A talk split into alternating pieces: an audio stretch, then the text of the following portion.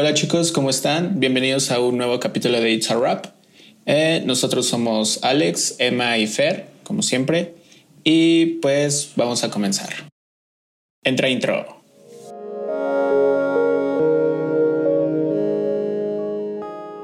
Hola a todos y todes y, todos y todas.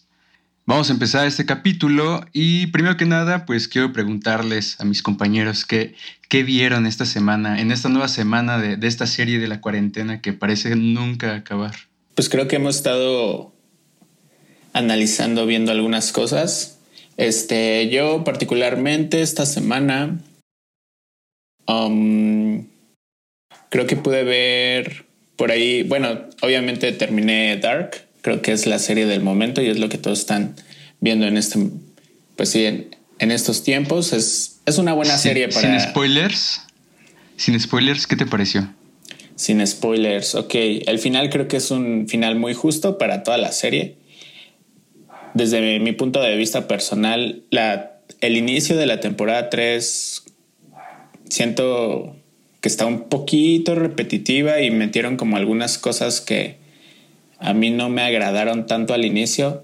De la mitad para adelante este, se, va se va componiendo y, y el final la verdad me dejó muy satisfecho. Es un final muy ad hoc para la serie en general. Entonces, pues sí se la recomiendo. Los que la estén viendo, pues síganla viendo, termínenla. Son tres temporadas, está súper rápido. Se la pueden maratonear en un fin de semana, entonces está, está a gusto. Vale, Dark, sí, muy, muy en boga todavía, ¿no? Este, tú, Fer, ¿qué pudiste ver esta pues semana? Pues esta semana lo que yo vi fue algunos de los cortos de esta compilación que sacó Netflix que se llama Hecho en Casa, em, que son varios cortos de distintos directores alrededor del mundo que tienen como tema principal pues abordar como esta vida de cuarentena, ¿no? Y está muy padre porque todos lo hacen de manera bien diferente y pues así como en las noticias vemos cómo se está llevando todo esto en cuanto a las medidas de, salud y de todo esto como en diferentes partes del mundo, también está muy interesante ver como la otra parte artística y ver cómo puedes como seguir creando desde casa. Y mi favorito es el tercero, es el tercer capítulo, que es un cortito de cinco minutos de una directora que se llama Rachel Morrison. Véanlo, está muy lindo y muy emotivo. Y justo me gustó que tienen como todos diferentes estilos y cómo puedes abordar un mismo tema en... Puedes tener como tantas perspectivas, ¿no? Entonces, eso es algo como más, pues no es serie ni película, son cortitos, pero creo que estaría bien echarles una ojeada porque están bastante creativos. Hay una de Pablo Larraín también que es muy divertido, entonces véanlo si pueden.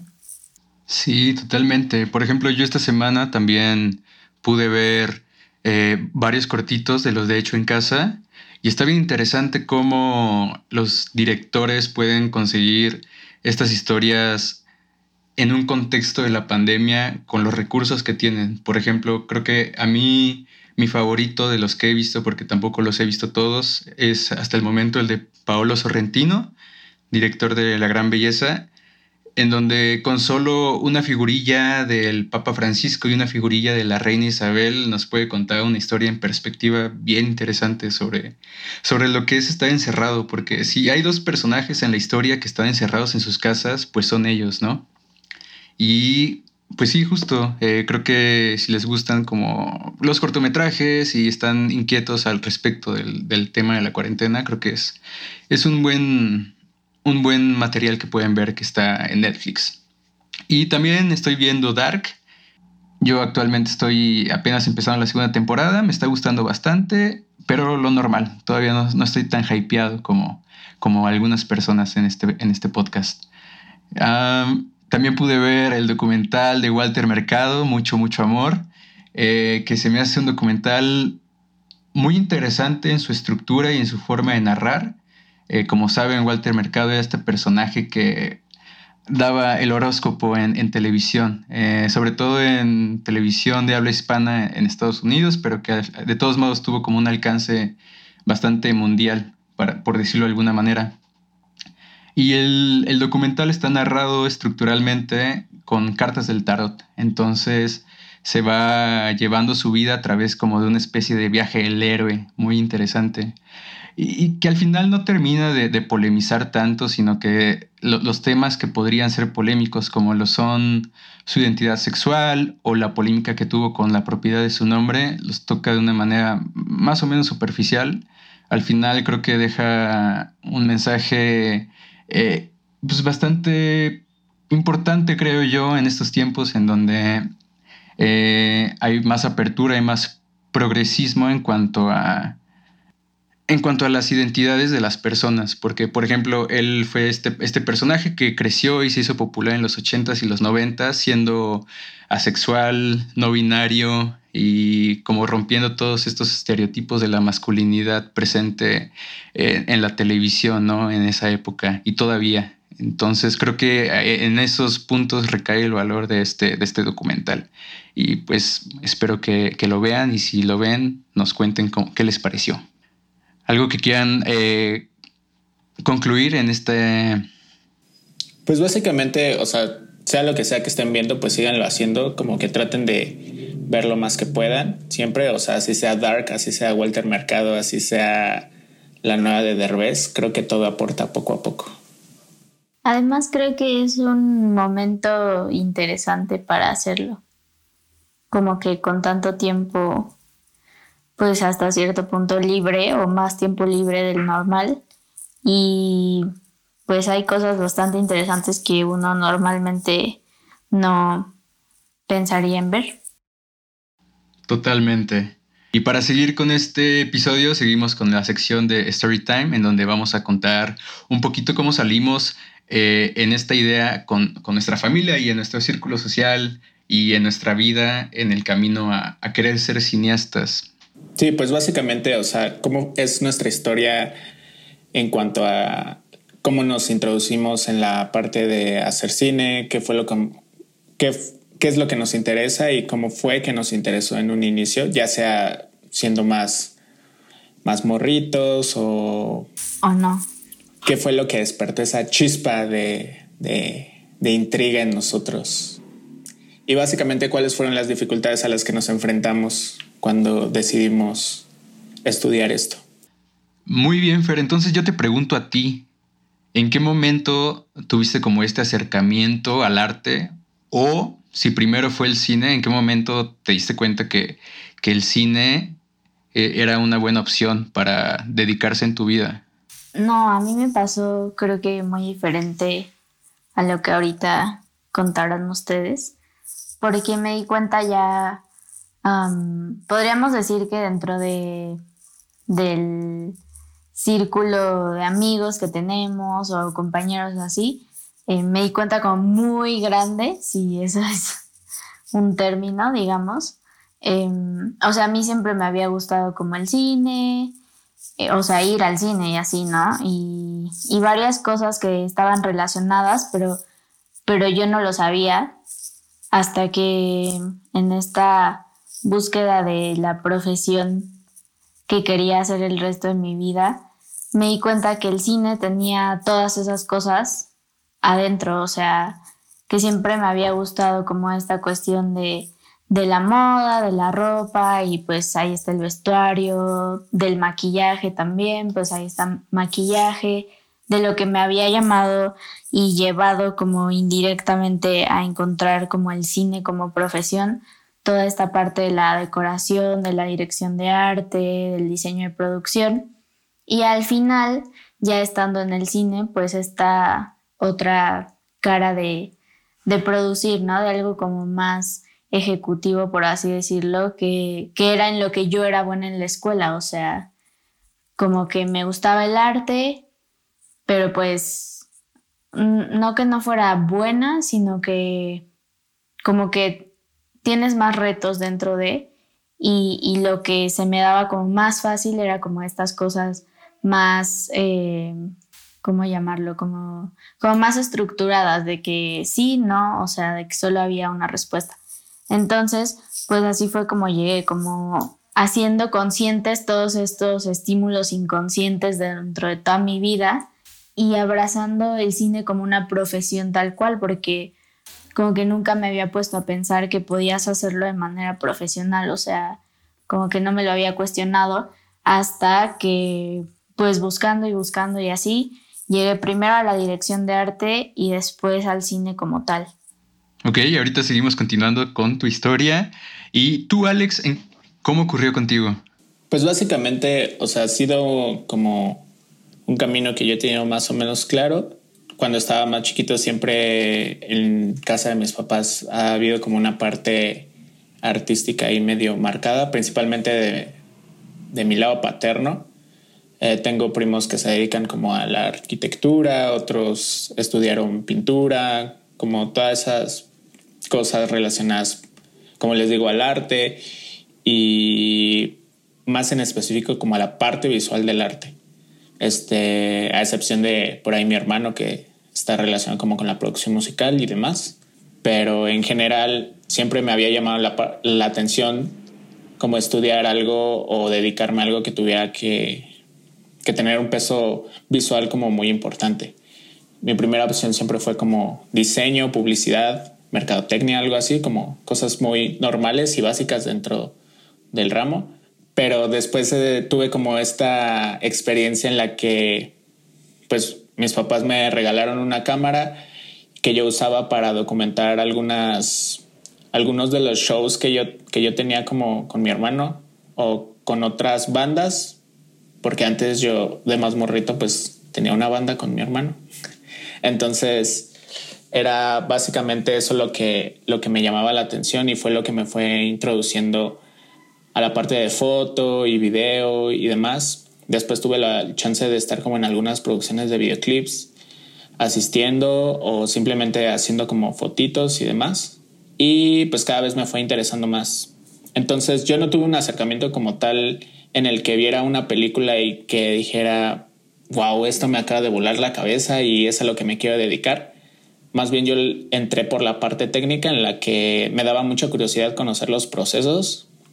Obviamente siempre he sido muy fan del cine y lo sigo siendo, hay muchas películas que me gustan, pero sí fue una parte más como por complementar, así como decía Fer, complementar muchas cosas que a mí ya me gustaban, la parte de diseño y la parte de foto, este, complementarlas en, un, en una sola carrera o, o en una sola cosa que las englobara todas, pues. Entonces creo que, creo que fue por ahí que, que me empezó a interesar y que nació como, como esa chispita de la curiosidad o por así decirlo. Y tú, Emma, pues dinos qué, qué onda, cómo, cómo fue que, que te interesaste en todo esto. En mi caso, creo que se, se, vio dando como en varios, varias etapas de mi vida. Me acuerdo mucho cuando alguna vez fuimos a ver Jurassic Park 1, o, seguramente la vi en televisión, porque pues creo que yo todavía no había nacido cuando salió la 1. Y me acuerdo de estas escenas impresionantes donde salen los, los dinosaurios enormes y, y esta, esta escena en particular que todo el mundo conoce, en donde están viendo el retrovisor y, y se ve que se mueve el vaso de agua. Y yo, yo decía después de que acabé de ver esa película que yo me quería dedicar a hacer los efectos especiales de las películas, porque de alguna forma también me llamaba mucho la atención la computación. En mi casa acababan de comprarle una computadora a mi hermano y dije, hmm, estos efectos deben de hacerse con computadora y estos efectos se usan en el cine. Yo me quiero dedicar a hacer efectos especiales de, de películas. Y eso fue como algo muy prematuro en, en, mi, vida. Después, a lo largo de mi adolescencia, eh, me clavé mucho por ejemplo, con las películas de zombies. Y gracias a Internet pues, pude descargar muchas y creo que he visto todas las películas de zombies que había hasta entonces, hasta ahorita. Ahorita ya no estoy tan clavado en eso.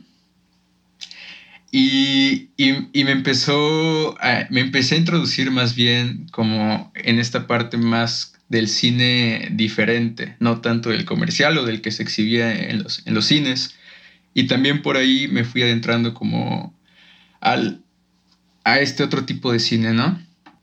Luego por allá del 2012, 2015, donde hubo este boom como de youtubers, en donde cualquier persona podía hacer contenido en Internet, cualquier persona podía hacer contenido audiovisual en Internet, y que de alguna u otra forma eso le daba una voz a, las personas y, y, también hacían uso como de un lenguaje audiovisual.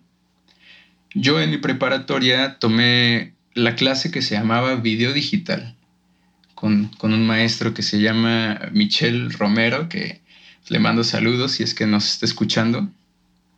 Él era muy clavado de David Lynch y en alguna ocasión él me dijo que no quiso estudiar cine porque de eso no se vive. Y se me quedó muy clavado. En esta clase de video digital nos enseñaron a escribir guion, a editar, a, medio a que analizar películas.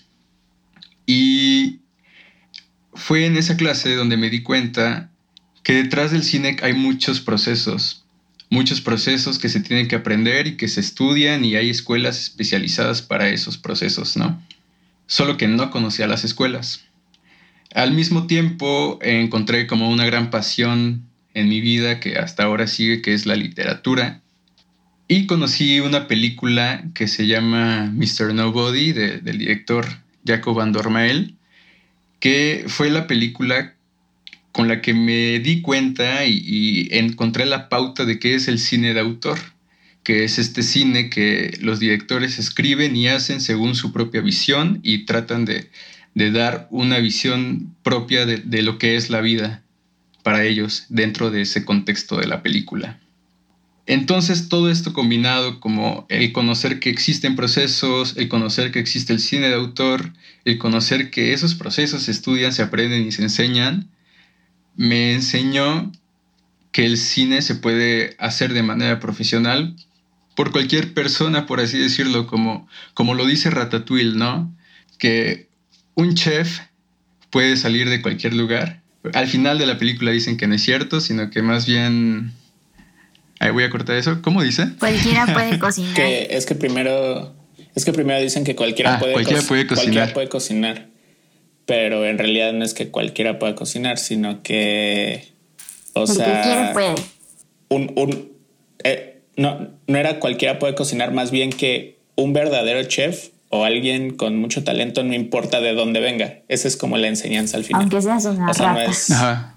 O sea, si tú quieres hacer cine, no significa que, que mi mamá pueda hacer cine, pues, y que mi abuelita pueda hacer cine y que todos en el mundo puedan hacer cine, sino que esa persona que puede hacer cine puede venir de cualquier lugar. Puede ser alguien como con mucho dinero, puede ser alguien que haya venido de lo más, de así desde cero, o alguien que haya tenido como eh, experiencia previa, lo que sea. O sea, Justo lo que dijo Alex, ya no lo voy a cortar, así se va a quedar. Ok. Este,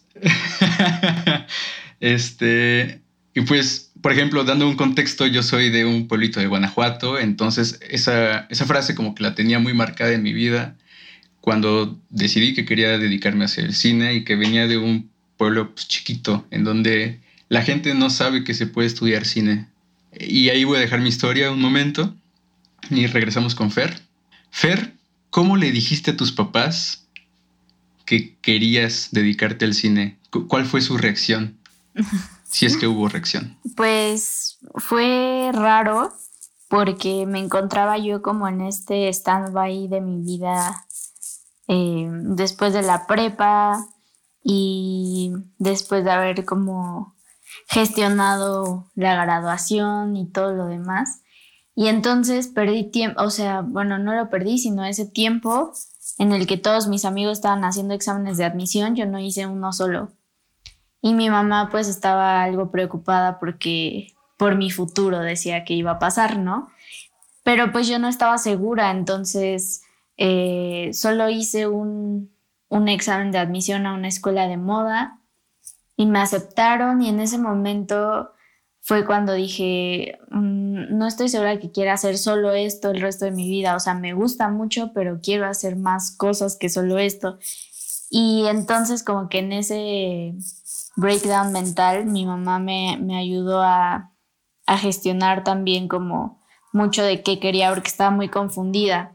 Uno de mis amigos me, me dijo que que sacara todas las carreras que me interesaran en sus planes de estudio y me pusiera a, a, tachar las materias que yo creía que no me iban a gustar, así no supiera de qué se trataban y que eligiera las que sí y que sacara como los porcentajes de carreras y que más o menos por ahí podía ir como guiándome. Entonces haciendo todo esto, pues escogí pues muchas que tenían que ver como, todo tenía que ver como con, con algo audiovisual, ¿no? O, o, así. Y mi mamá fue la que encontró la escuela en la que estoy ahorita. Ella me dijo, mira, porque yo le dije, bueno, es que creo que hay una cosa que se llama dirección de arte en cine, porque también hay una dirección de arte publicitaria. Yo iba a apostar por esa dirección de arte, pero cuando me di cuenta que había una dirección de arte en cine, dije, claro, ¿no? O sea, creo que esto es lo que quiero, pero no hay una carrera en México como tal de dirección de arte en cine.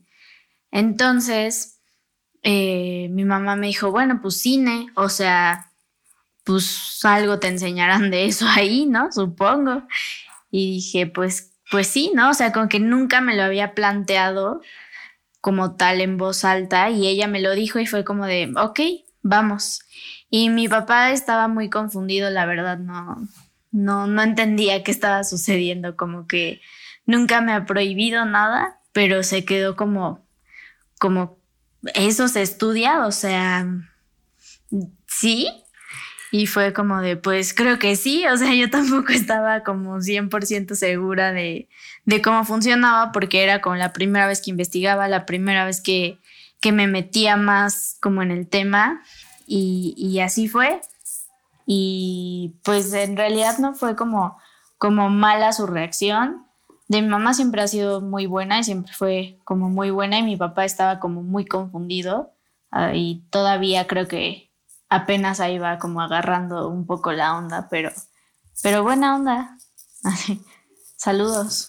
Pero por ejemplo, por ejemplo, es algo que tus papás ya asimilaron o actualmente todavía te dicen, te hacen comentarios como de preocupación o algo que a ti te, te dé como la impresión de que todavía no están tan convencidos de lo que estás haciendo? No, no, creo que, creo que dentro de esa parte, o sea, sí dudaron al principio y no, no fue como que me lo dijeron como de te vas a morir de hambre, solo lo veías en sus caras como Mm, no lo sé, Rick. Parece falso. Pero pues siempre he echado ganas a la escuela, entonces supongo que también por ahí fue como de, ok, o sea, pues le estoy echando ganas y me va a funcionar. Siempre en algún momento cuando estaba más chiquita mi papá me dijo como estudia dos carreras, una que te guste y otra que te dé dinero. Y yo le dije no, porque lo que me gusta me va a dar dinero y con eso me quedé. Entonces pues también soy soy como muy terca a veces y creo que también por eso no, pues no han dicho nada más y todo bien hasta eso, ¿eh? Qué buena respuesta. Va, Alex.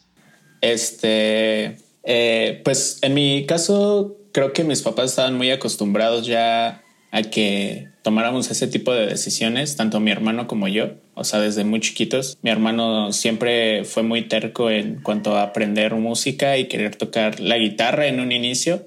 Entonces, mis papás siempre nos, como que trataban de revisar si, si lo que queríamos era únicamente como una etapa, como un capricho o algo así, o si de verdad lo, lo tomábamos en serio. Muy al inicio, cuando él y yo queríamos aprender música, pues más que regalarnos un instrumento o llevarnos a clases, nos regalaron el que estaba de moda en aquel entonces, que era el Guitar Hero.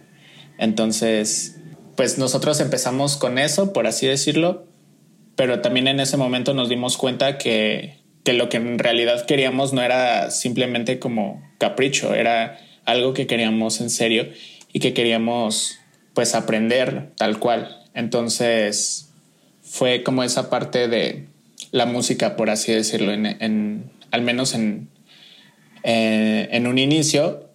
Y pues mi hermano siguió como por ese camino. Yo después, como les digo, me empecé a interesar más como en una parte más visual. Y cuando yo les dije que quería estudiar cine, pues ya había pasado por la etapa de quiero estudiar música y quiero estudiar diseño y demás. Y pues afortunadamente mis papás siempre nos han apoyado y nunca nos han puesto como peros en ese sentido. Creo que al igual que como decía Fer, obviamente les preocupa que sean un tipo de carrera que no son como tan bien pagadas o en las que no hay como tanto trabajo a veces. Y pues la preocupación con, con, mis, con mis papás pues eh, venía más del hecho de que ellos son, o sea, los dos son médicos. O sea, vienen de una carrera muy con muy buen prestigio y que socialmente pues es muy, muy bien vista. Todo lo contrario. Tanto económicamente como, como en cuanto a posibilidades y oportunidades y todo esto. Entonces, pues que terminara el hijo de médico siendo un chairo que quiere hacer películas, pues estaba medio raro. Entonces, pues básicamente siempre ha habido como comentarios más de otras personas de mi familia nuclear Nunca, nunca ha habido como obstáculos, siempre nos han apoyado un montón, tanto en cuanto a el aspecto moral como el económico. Siempre lo que hemos necesitado, pues afortunadamente hemos tenido la, la fortuna de tenerlo, bien o mal. Entonces, ese ha sido al menos mi caso. Creo que soy una persona muy afortunada al menos en ese sentido, porque también he escuchado otras historias que, que no han sido como tan felices. Tan felices, exactamente. Este, y pues tú, Emma, ¿qué, qué onda? ¿Qué, ¿Qué, dijeron tus papás cuando quisiste saltar a la gran ciudad? Por ejemplo, en, en mi caso sí fue un poquito más complicado, porque como les comento, yo vengo de un pueblito de Guanajuato, que de por sí Guanajuato ya se conoce como que es un estado bastante conservador en donde, como les dije, la gente pues no sabe que, se puede uno dedicar a estas cosas pues, diferentes, ¿no? O sea, allá la gente o es médico, o es abogado, o es contador. No hay otra. Ya si, si eres muy aventado, pues estudias comunicación. Entonces, le comento a mis papás, primero le dije a mi mamá, eh, en un principio pues, realmente mi mamá no me apoyó, tengo dos hermanos y mi mamá hablaba con ellos para que ellos intentaran convencerme a mí de que cambiara de opción. Eh, me decían, oye, ¿ya viste esta carrera? Y yo, sí, sí, sí, pero pues no, no me late. Y fue, era de, pues bueno, ni modo. En algún punto yo convencí a mis hermanos para que más bien ellos me ayudaran a convencer a mi mamá. Y al final fue lo que ocurrió. Y ellos hablaban con ella y le daban como argumentos tales como si se dedica a algo que le gusta, no va a trabajar un solo día de su vida, ¿no? Y estas cosas que, que, conocemos que de alguna forma, pues sí son ciertas. O sea, si al final disfrutas tu trabajo, pues no te va a pesar hacerlo. Este, cabe mencionar que mi hermano también quiso estudiar cine en algún punto de su vida. Incluso fueron a ver escuelas de cine a Guadalajara, pero al parecer con él sí fue como una etapa se decidió por otros rumbos más de la salud. Y creían que tal vez era lo mismo conmigo, pero pues yo me mantuve firme y, terco en mi decisión. Este, con mi papá fue más fácil, la verdad es que él nunca me puso ninguna traba, me dijo, adelante, si es lo que quieres, pues te apoyo y pues échale ganas, ¿no? Aunque hace poco platicando con ellos, este, mi mamá me decía que era mi papá el que le decía a ella que me pusiera trabas a mí. Entonces ya no sé, ya no sé cuál es la historia de verdad. Al final, pues sí se pudo, ¿no? Y por ejemplo, o sea, la misma pregunta que, le hacía Fer. Actualmente todavía como que desconfían de esa decisión o hay algo que los ponga todavía en duda o a partir de pues los proyectos o trabajos que, que hemos tenido y demás ya como que van disipando cada vez más como el concepto, por así decirlo. Al final siempre hay dudas, creo yo. O sea, aunque te dediques a, estudiar medicina, o seas abogado, seas contador, pues las personas siempre van a tener dudas respecto al futuro y más en estos tiempos tan extraños, ¿no? Eh, aunque sí es un hecho que pues sí lo han ido trabajando mejor. De hecho, eh, yo siento que están orgullosos al respecto. En un, en un inicio tampoco sabían bien de qué iba, de qué se trataba si eso se estudiaba o no, pero conforme he ido avanzando como en la carrera y les, he ido mostrando los trabajos que he hecho, el cómo han ido evolucionando, el cómo yo he ido evolucionando como persona, creo que los ha mantenido pues, bastante tranquilos en ese aspecto y pues, todo el tiempo han seguido apoyándome incluso en estas situaciones de la cuarentena, ¿no? En donde yo estoy aquí en mi casa, pero aún así tengo que estar pagando la renta del cuarto allá en la Ciudad de México para no perder el espacio, porque pues, también tuve que dejar la mayoría de mi ropa allá y pues, la colegiatura, que, que, pues no es poco en términos de Guanajuato. Acá la escuela más cara pues, es como de 5 mil pesos, ¿no? Allá eso es muy barato. Y aún así, pues siguen al pie del cañón conmigo en ese aspecto. Aunque, por ejemplo, con, en, en mis círculos sociales, con amigos o, o familiares, también tuve un poquito como de, de cuestión de, fricción al respecto con la decisión, porque pues yo toda la vida me dediqué mucho a, trabajar estos aspectos que son necesarios para estudiar una ingeniería, que, me iba muy bien en matemáticas, en química, etc. Y que de repente les salgo y les digo, no, pues quiero ser cineasta, pues la gente sí me dijo bastantes cosas, pero pues al final era lo que quería, ¿no? Y no iba a cambiar de opinión por otra persona más que por mí mismo. Y justo, justo eso les quería preguntar este, por ejemplo, estamos hablando como de nuestra familia nuclear, de mamá y papá. Creo que a final de cuentas son como las opiniones que más tomamos en cuenta.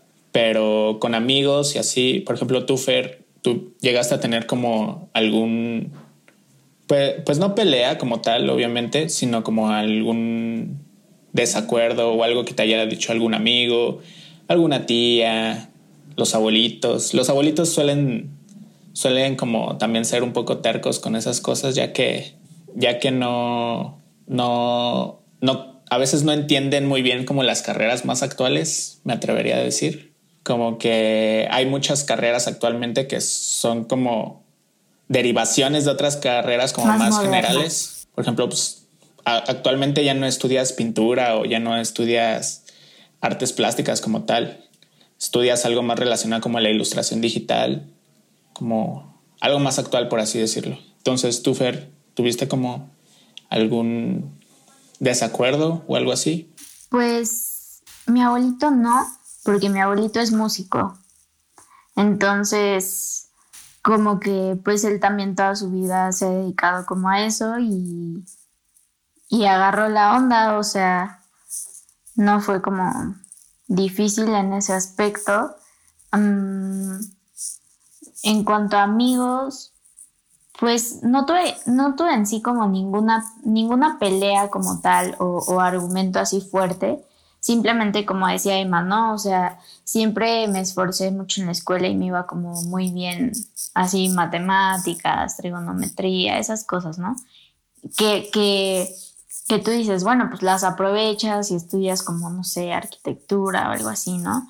Pero pues no, o sea, justo me decanté por esto y, mis amigos estaban un poco sorprendidos, porque sí, la mayoría, eh, sobre todo mis tres amigos más así como cercanos, mm, una de mis amigas estudia derecho, otro estudia economía y otro ingeniería civil, entonces son carreras como muy estructuradas y muy eh, sí, como de... Convencionales. Como de cosas muy ya establecidas, ¿no? O sea, todo lo contrario a, a lo que hacemos. Entonces, fue sorpresivo, o sea, sí fue como de, está confundida, no sabe qué hacer, ok, me echaron la mano y así. Y luego fue como de, no, pues voy a estudiar cine.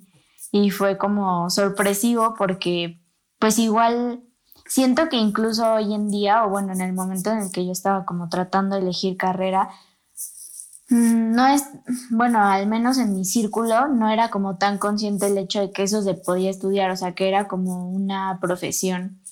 Entonces fue como, ok, hay carrera de eso, interesante, ¿no? ¿Y qué haces? O sea, y ya después, o sea, ya que entré y demás, fue más como esta cuestión de decir, bueno, ¿y qué haces, no? O sea, ¿qué es lo que te pueden hacer? ¿Cuáles son tus tareas? O, o esas cosas, más que decirme, ay, no, ¿no? O sea, y por ejemplo, yo les contaba, no, pues es que, por ejemplo, eh, dentro de la producción tienes que hacer cuentas, tienes que hacer presupuestos, tienes que cuadrar costos, esto y el otro, y entonces eso les parecía como, como interesante porque pues no es solo ver películas de tarea, ¿no? O sea, entonces, pues a mí fue como esa cuestión, como de primero un poco confusión, como de, mm, ok, interesante, y luego de querer saber qué es lo que yo hacía, o sea, porque pues la verdad no tenemos como, como ningún amigo o algo así que se dedique al cine también.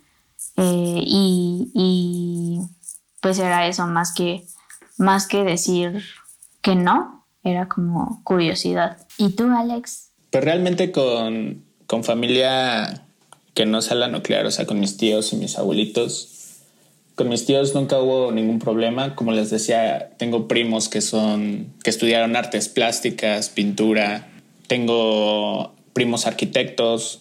Todos han sido como muy cercanos siempre como a la parte musical también. Y pues como de mente muy muy abierta por así decirlo. Entonces, con ellos nunca hubo problema. Con mis abuelitos sí fue un poco más complicado me atrevería, a decir que actualmente mi abuelito paterno creo que no sabe qué estudio, a pesar de que le hemos comentado algunas veces, pero como que no tiene la seguridad de qué es lo que hago. Eh, con mis abuelitos maternos, pues ellos, mi abuelita principalmente sí, como que a veces la veo un poco dudosa, como que no sabe de qué voy a vivir o si me voy a morir de hambre o voy a terminar viviendo en su casa en algún punto de, mi vida. Pero a final de cuentas, pues me, apoya y me echa la mano en, lo que puede, ¿no? Y con amigos, pues realmente nunca, nunca he tenido como amigos. un ah. conflicto. Exacto, nunca he tenido amigos. no, nunca he tenido como un conflicto como tal. Por ejemplo, los que tuve, bueno, mis amigos que son, que son de la prepa, pues están enfocados más en ingeniería, derecho, psicología. Entonces, que son igual, como decían, carreras como un poco más convencionales, pero pues nunca, nunca le han hecho el feo, por así decirlo, a, los a lo que yo estudio. Entonces, nunca he tenido como gran problema con eso. Y pues incluso a, algunos de ellos se han visto como interesados en, involucrarse un poco más cuando tengo algún proyecto como personal, pues me echan la mano y demás y pues ya van sabiendo de qué se trata.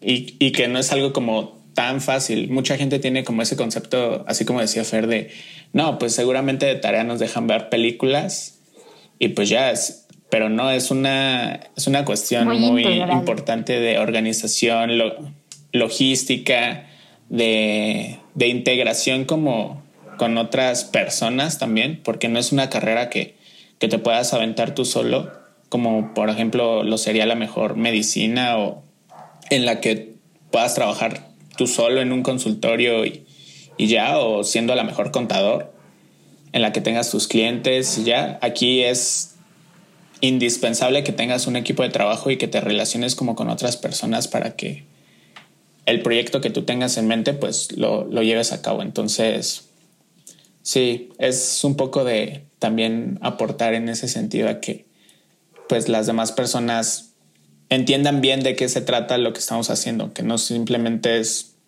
poner películas y verlas todo el día y decir, ah, está bien padre o no está bien padre. Entonces, pues básicamente es eso. Ahora, fuera máscaras ya decidieron que quieren estudiar cine. Ya le dijeron a sus papás y ya los tienen en la bolsa. ¿En algún momento tuvieron dudas ya estando a punto de entrar a la carrera o ya estando dentro de la carrera? Creo que...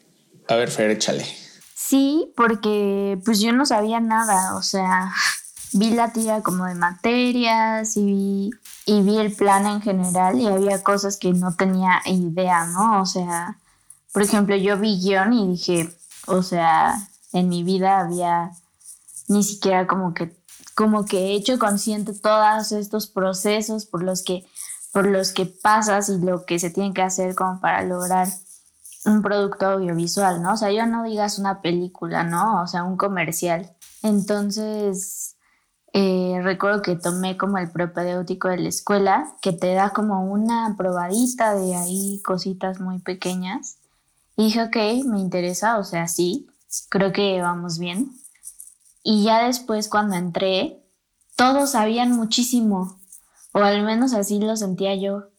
O sea, todos habían visto 3.500 películas, habían ya hecho 800 guiones y, yo ahí, ¿no? Así no, pues eh, acabo de, de, organizar la graduación de mi prepa y ese ha sido mi mayor logro hasta ahora, que no lo demerito, fue un gran logro, eh, pero, pero me sentía así, ¿no? Y yo dije, no manches, estaré o no en el lugar correcto porque siento que me falta mucho, ¿no?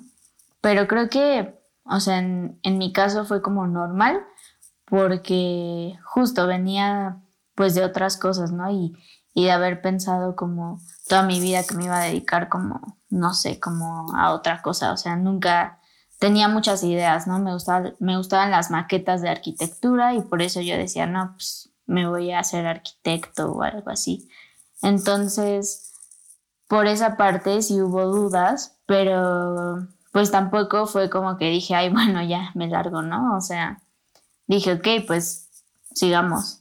Y fue como aprendí, o sea, y también esta parte de que pues todo mundo, o sea, tenía como huecos en algún lado, o sea, si bien había gente que había visto muchísimas más películas que yo, también había gente que pues le dabas un contrato y decía, ni idea de cómo llenarlo, o sea, no entiendo y yo no hago esto, ¿no? Cosa que, por ejemplo, a mí, pues no se me hizo como tan complicado, no sé, como que justo eso del trabajo en equipo es lo que te ayuda, porque pues no lo puedes hacer tú solo, pero sí puedes ver en qué cosas eres como más fuerte, tienes más habilidades y en qué cosas tus compañeros y así para poder realizar como un trabajo padre. Y eso es lo que he aprendido y pues que sí, ¿no? Como que te disipa toda duda, pero sí, yo creo que en todas las carreras, me atrevería a decir que en algún momento todo el mundo siente dudas de si está haciendo lo correcto,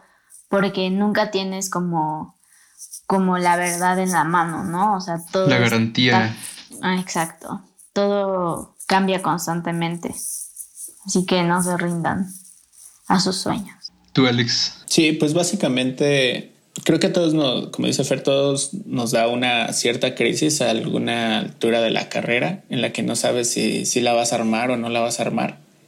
Creo que más en la parte creativa, creo que todas las carreras que tienen que ver como con algún sentido creativo, como pues ilustración, eh, cualquier cosa de producción audiovisual, um, no sé, música, baile, danza, cosas así. O sea, tienes como esta sensación de que, o al menos a mí me ha pasado, de que no eres como tan capaz como los demás. O sea, no tienes esas capacidades o ese talento que los demás tienen. Entonces, es como una lucha, es, es como una lucha interna que debes combatir día a día y, y pues siempre tratar de convertir es, ese sentimiento como de inferioridad, pues simplemente como en inspiración, en darte cuenta que no son mejor que tú, simplemente están en un punto al que tú también puedes, tú también puedes llegar. Entonces, pues básicamente, básicamente es eso. Y pues ya hablando más personalmente, creo que hubo por ahí un punto, sí, a, a mediados de la carrera, en los que yo decía, pues ya, o sea, si la armas, pues la, la, puedes armar ya desde, desde ahorita o si no, no va a suceder. Entonces, creo que eso me ha pasado desde que estaba en la prepa, de ya dejar todo y simplemente meterme de lleno. En este caso sería como, pues ya buscas un trabajo que tenga que ver con lo que estás estudiando y ya si empiezas a generar como dinero o, o pues más trabajo a partir de ahí, pues te olvidas como de la parte de la escuela y demás. Pero también me, me doy cuenta que a, final de cuentas, pues todo aporta y creo que algo que te da la universidad o tan solo la parte escolar es el crear tú una responsabilidad a lo mejor y un compromiso como, como con las cosas, más allá de los conceptos teóricos o técnicos que tú puedas llegar a aprender. Entonces, sí se me hizo importante terminar Y pues a estas instancias que estamos ya tan cerca de concluir, pues se me haría como ya un poco tonto el desertar. Nos, falta, nos falta aproximadamente ocho meses, aprox, por lo de la pandemia. Entonces, para tener en contexto a nuestros cuentavientes. A nuestros escuchas. sí, sí, pues ya a los tres nos falta muy poquito para terminar, entonces... Y pues afortunadamente los tres también hemos tenido como experiencias ya cercanas a cosas más profesionales, entonces, y como el ambiente que podemos llegar a tener en el mundo laboral. Entonces, creo que eso ayuda bastante. Y pues en a estas instancias, pues ya, o sea, todas esas dudas se han disipado y, y todavía hay días en los que no me siento como tan capaz como otras personas, pero que con mucha práctica, esfuerzo y demás se, se puede llegar a lograr. ¿Y qué hay de ti, Emma? Este, sí, yo, tuve muchas dudas, de hecho. Yo cuando dije, va, voy a ir a la ciudad, voy a hacer los exámenes, obviamente lo primero que aposté fue a estas dos escuelas, el CCC y el CUEC, que ahorita ya es la ENAC, para estudiar cine, ¿no? Donde salieron personas como Lubeski, Cuarón, Rodrigo Prieto, etcétera, estas personas que, que vemos allá triunfando en Hollywood, ¿no? Y uno se imagina de alguna forma llegando allá y estar junto con ellos. Hice los exámenes, hice el, primero el examen del CCC. Eh, la primera vez que lo hice llegué como a la segunda etapa o algo así. Eh, tuve un año sabático. Todo ese año sabático me dediqué a estudiar intensamente pues todo lo que podía de cine. Hice el examen de la UNAM. Eh, afortunadamente entré. Me fue muy bien. Hice los exámenes del CUEC y tampoco quedé y llegué a una etapa muy alta del examen de selección. Entonces cuando no quedé fue un golpe muy duro a mi ego y, a, y justo a este sentimiento de, inferioridad que, te aflora, ¿no? Que, que piensas, estuve todo un año comiendo, cenando, desayunando, soñando cine y aún así no alcanzó para entrar a esta escuela. Y tuve muchas dudas Después eh, estuve investigando y encontré la escuela en la que actualmente estoy y que, estoy con ellos. Y fue de, podría esperarme en la UNAM otro, otro año y presentar otra vez el examen después. O podría empezar a hacer esto de, estudiar cine y, y, ver si realmente es lo que quiero, ¿no?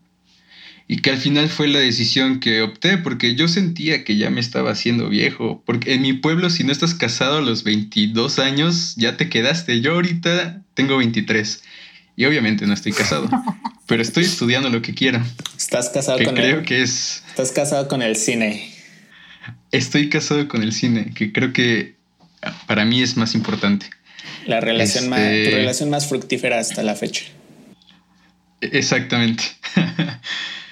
Entonces dije, bueno, voy a entrar a esta escuela, no sé bien cómo sea, pero pues está cerca de donde vivo, no es muy cara y aparentemente el plan de estudios se, escucha bien, ¿no?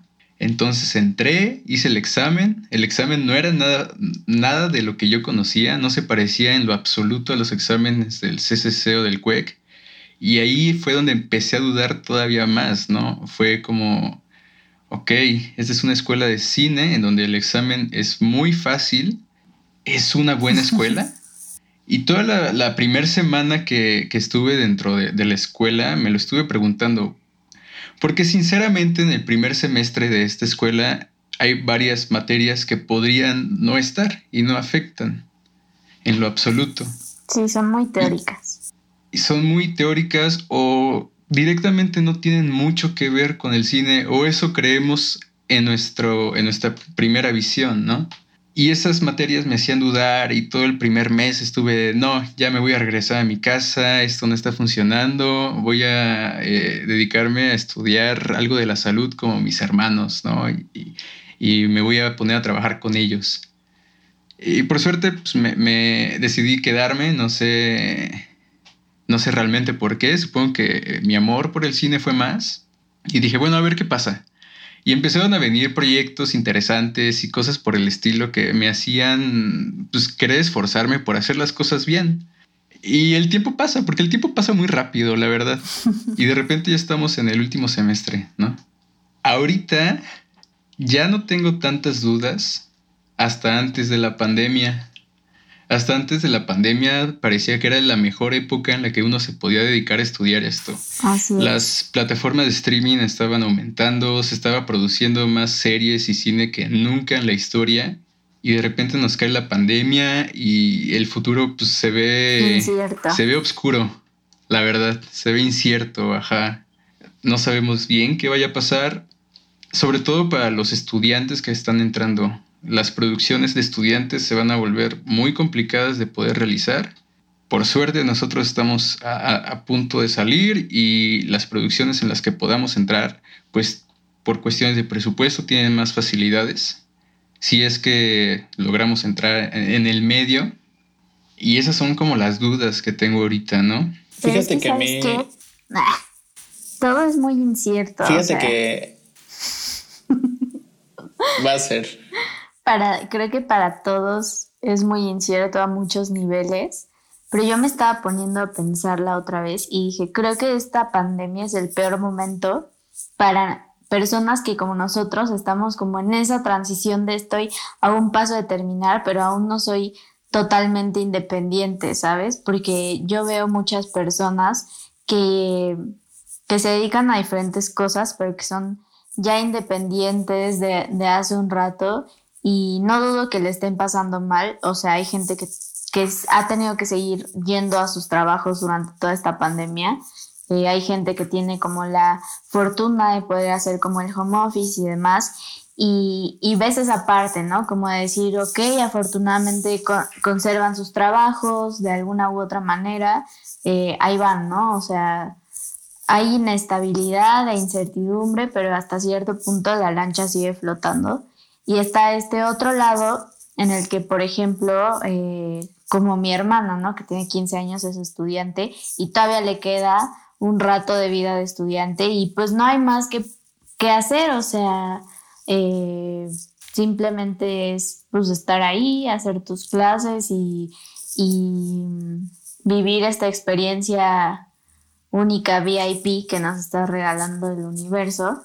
Y hay personas que como nosotros estábamos como en ese, en ese punto justo en el que decías, ok, como que, eh, no sé, me salió, me salieron tales fotos o, o, me salió esto chiquito o esto, ¿no? Y entonces em, empezabas a ver que podías ya generar y, y decías, o sea, si ahorita mientras estudio que se puede, o sea, ahora imagínate cuando tenga todo este tiempo disponible para hacerlo, ¿no? Ya sea, no sé, haciendo comerciales o no sé, sí, ¿no? O sea, comerciales toda la semana y de repente hay un rodaje de, de algo más grande o, o, fotos o no sé, ¿no? O sea, todo esto que tiene que ver como con el mundo audiovisual. Y ahora no, o sea, nos encontramos estancados y, y en mi, en mi experiencia un poco frustrada al respecto, o sea, decir, ya estaba tan cerca, ya lo tenía aquí y, y está, está parado, pero el mundo sigue, ¿no? O sea, como que tenemos que seguir viviendo y al rato los rodajes se van a reanudar y, y qué va a pasar, cómo, cómo le vamos a hacer y cómo encuentras la manera, ¿no? Entonces, pues qué cosa tan complicada sí, sin duda hay dudas, de eso no tengo la menor duda, pero pues ni modo, ¿no? O sea, creo que, no sé, hay que hacer cosas como esta para alentar al mundo. Fíjate que yo tengo estos pensamientos un poco al contrario. O sea, a mí me emociona mucho el el qué va a pasar después de todo esto. O sea, yo lo veo como una oportunidad el que nosotros estemos terminando la carrera y regresar junto con todos. O sea, en esta oleada de personas que van a retomar como sus actividades y estas personas que van a empezar a buscar como oportunidades y todas estas empresas, este, productoras y trabajos que van a empezar a buscar como personal que en un momento pues tuvieron que despedir o lo que sea, siento que la competencia va a estar como bien complicada y demás, pero que va a estar como muy interesante y que es como un buena, una buena oportunidad o un buen chance de, elevar como tus capacidades o, o, pues sí, potenciar todo eso que puedas como dar para pues agarrar un lugar o conseguir un cliente o lo que sea. Entonces, a comparación de algunas otras personas que la tienen un poco más complicada, o al menos desde mi percepción, pues nosotros tenemos todavía muchos chances, incluso actualmente, o sea, actualmente hay muchas personas que, que siguen buscando o a las que nosotros podemos ofrecer ciertos servicios, o sea, todo esto que se está haciendo de transmisiones en línea y demás, pues quién los graba, o sea, quién es quien, quien construye y setea y arma todo esto, pues obviamente son gente como nosotros. Entonces creo que los tiempos de crisis son buenos momentos como para tener oportunidades y como para potenciar lo que sabemos y lo que podemos ofrecer. Entonces, pues al menos yo soy como de ese pensar, o es algo que, que a mí me mantiene cuerdo y motivado. Sí, que algo que nos ha enseñado la, la, la cuarentena y la pandemia es que el arte y el cine y la música y todo tipo de expresión artística es bien importante. Creo que es, lo que ha mantenido cuerdos a, la gente, ¿no? O sea, la gente no puede salir, pues se queda en casa viendo películas, viendo series, escuchando música, leyendo libros. O escuchando. Bailando, lo que sea. Hay gente que da conciertos, ¿no? En, sus, en sus balcones. Pues vamos a una breve conclusión. Si alguien quiere dar como su, su conclusión personal, yo puedo decir que si quieren estudiar algo relacionado a las artes o si quieren estudiar cine, pues piénselo bastante bien, vean si realmente es lo que quieren, si tienen dudas, acérquense a personas que ya lo están estudiando como para aclarar todo este tipo de dudas. Y si al final de todo esto encuentran que su felicidad está en estudiar esto, adelante. Si al final lo haces por tu felicidad, te vas a esforzar y vas a intentar hacerlo lo mejor que puedas pues, para salir adelante en este medio tan complicado a veces. Yo podría decir sí, eso y que lo disfrutes todo como en como todo el proceso y sobre todo que, que no se queden con las ganas de hacer nada, ¿no? Porque no sabes, o sea, estamos viviendo cosas tan surreales que puede que mañana nos, nos caiga una invasión alienígena. Entonces, vívanlo, está divertido. Creo que son momentos para retarse en muchos ámbitos. Sí, y experimentenlo. O sea, creo que nunca es tarde para que si tú que estás estudiando derecho o estás estudiando psicología y en realidad siempre quisiste estudiar danza o coreografía o pintura o lo que sea, pues experimentalo. Métete a un taller, métete a un curso, lo que sea, actualmente pues con tanto tiempo libre que tenemos, creo que puedes, podemos tomar algún curso en línea de alguna cosa que nos interese. Y si eso te empieza a llamar la atención y a llenar, y aparte lo puedes como monetizar de alguna manera, pues, o sea, háganlo. O sea, no le tengan miedo a, a no irse por la parte convencional. O sea, cada vez son más las personas que convierten este tipo de carreras artísticas en carreras convencionales. O sea, no, no le tengan miedo, pues. Y pues así empezamos todos, como experimentando y siempre hubo algo que nos llamó la atención. Entonces, no dejen de, no dejen de hacerlo.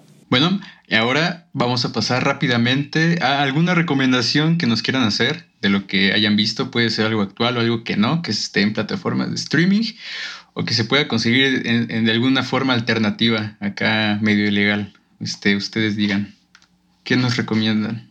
Pues vas, Fer.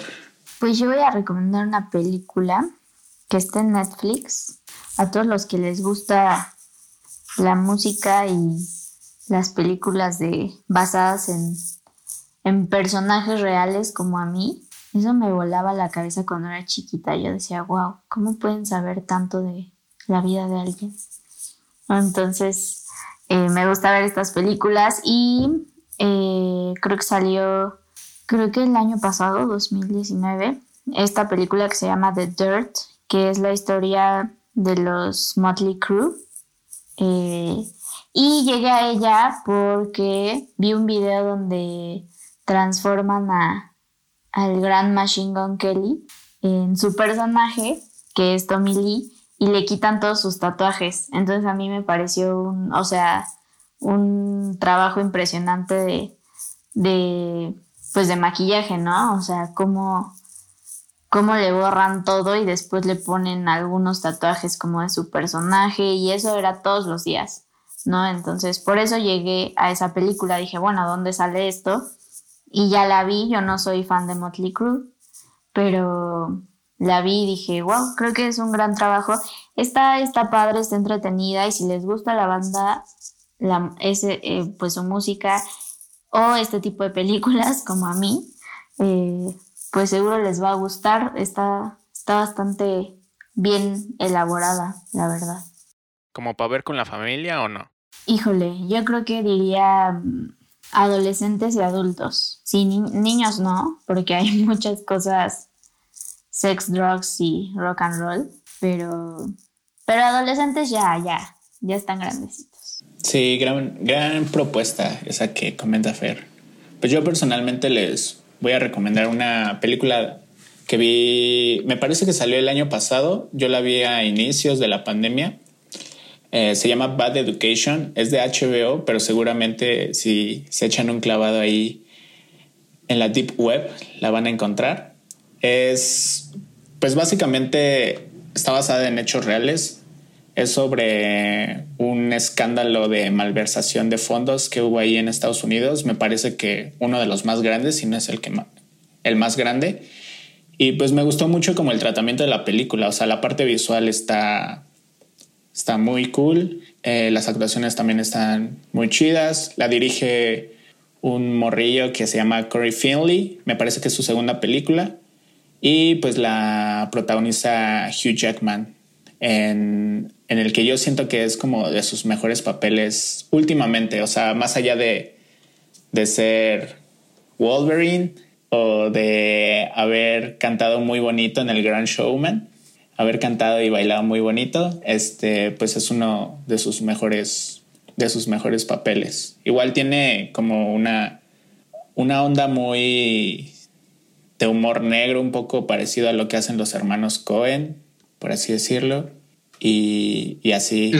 está en HBO, ¿no? Está en HBO, pero es, es una producción de HBO, entonces pues creo que es, es garantía de, de, muy, de muy buena calidad.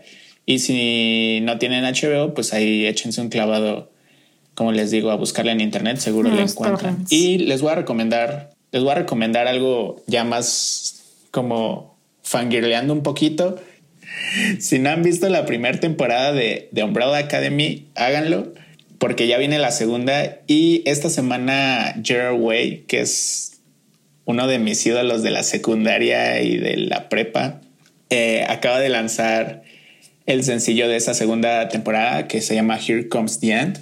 Entonces, ahí gócense ese, ese nuevo track y pues denle, denle una escuchada para, para, que se preparen para la segunda temporada que en lo personal pues a mí, a mí sí me gustó mucho. Tú Emma, ¿qué, ¿qué, nos vas a recomendar para esta semana? Después de, de saber que Alex era emo, yo me voy a seguir por el camino de los documentales y les quiero recomendar el documental de Chabela Vargas. Se estrenó igual hace poquito en Netflix. Este documental es del 2017 y bien extraño, las directoras, una es... Em, estadounidense, la otra es australiana. O nada que ver con este personaje tan emblemático mexicano. Pero como Chabela Vargas lo dijo eh, en alguna ocasión, un mexicano nace donde se le dé su rechingada gana. Entonces, este documental trata sobre la historia de, Chabela Vargas, de dónde nace, dónde, dónde surge, desaparece y cómo vuelve su carrera al éxito gracias a personas como Pedro Almodóvar y este cantante español que se me olvidó ahorita cómo se llama. Este, muy interesante, bastante musical. Si les gusta la música de Chabela Vargas o la música de José Alfredo Jiménez como tal, se la recomiendo mucho. Eh, en su momento la distribuyó Cine Caníbal, entonces si están como medio ubicados en qué tipo de cine distribuye Cine Caníbal, es, pues va sobre la misma línea. Eh, se estrenó en el Festival de Berlinale eh, en el 2017 y está en Netflix. Es, una hora y media, no es, mucho tiempo. Dura lo mismo que el de Walter Mercado. Se lo pueden echar ahí en un, en un maratoncito. Y esa es mi recomendación para esta semana. Súper. Ahora, eh, pues nos despedimos a todos y todes. Síganos en nuestras redes sociales, eh, que nos pueden seguir en... ¿Cuál es tu red social favorita, Fer? En la mía Instagram. Síganme en Instagram para ver fotos cool. Pues échanos, es arroba, échanos tu Instagram. Arroba ferrangel-d, D de dedo. ¿Tú, Alex? Sí, pues ahí síganos en nuestras redes sociales, tanto las del podcast como las personales. Ahí se las vamos a dejar donde puedan encontrarlas. A mí me pueden encontrar en Instagram, que igual es mi red social favorita, eh, como by Alex Soto. By de por, como de autor medio mamador, pero ahí B-Y Alex Soto. Entonces, entonces, pues ahí me pueden encontrar. Y síganme en Instagram igual como arroba Emanuel Tobar-bajo y pueden encontrar fotos bonitas. Con doble M Emanuel, por favor. Eh, eh, exacto, y Tobar con V. Súper amigos, pues nos despedimos. Espero les haya gustado, nos amen y nos sigan escuchando porque it's a wrap. Chao, chao.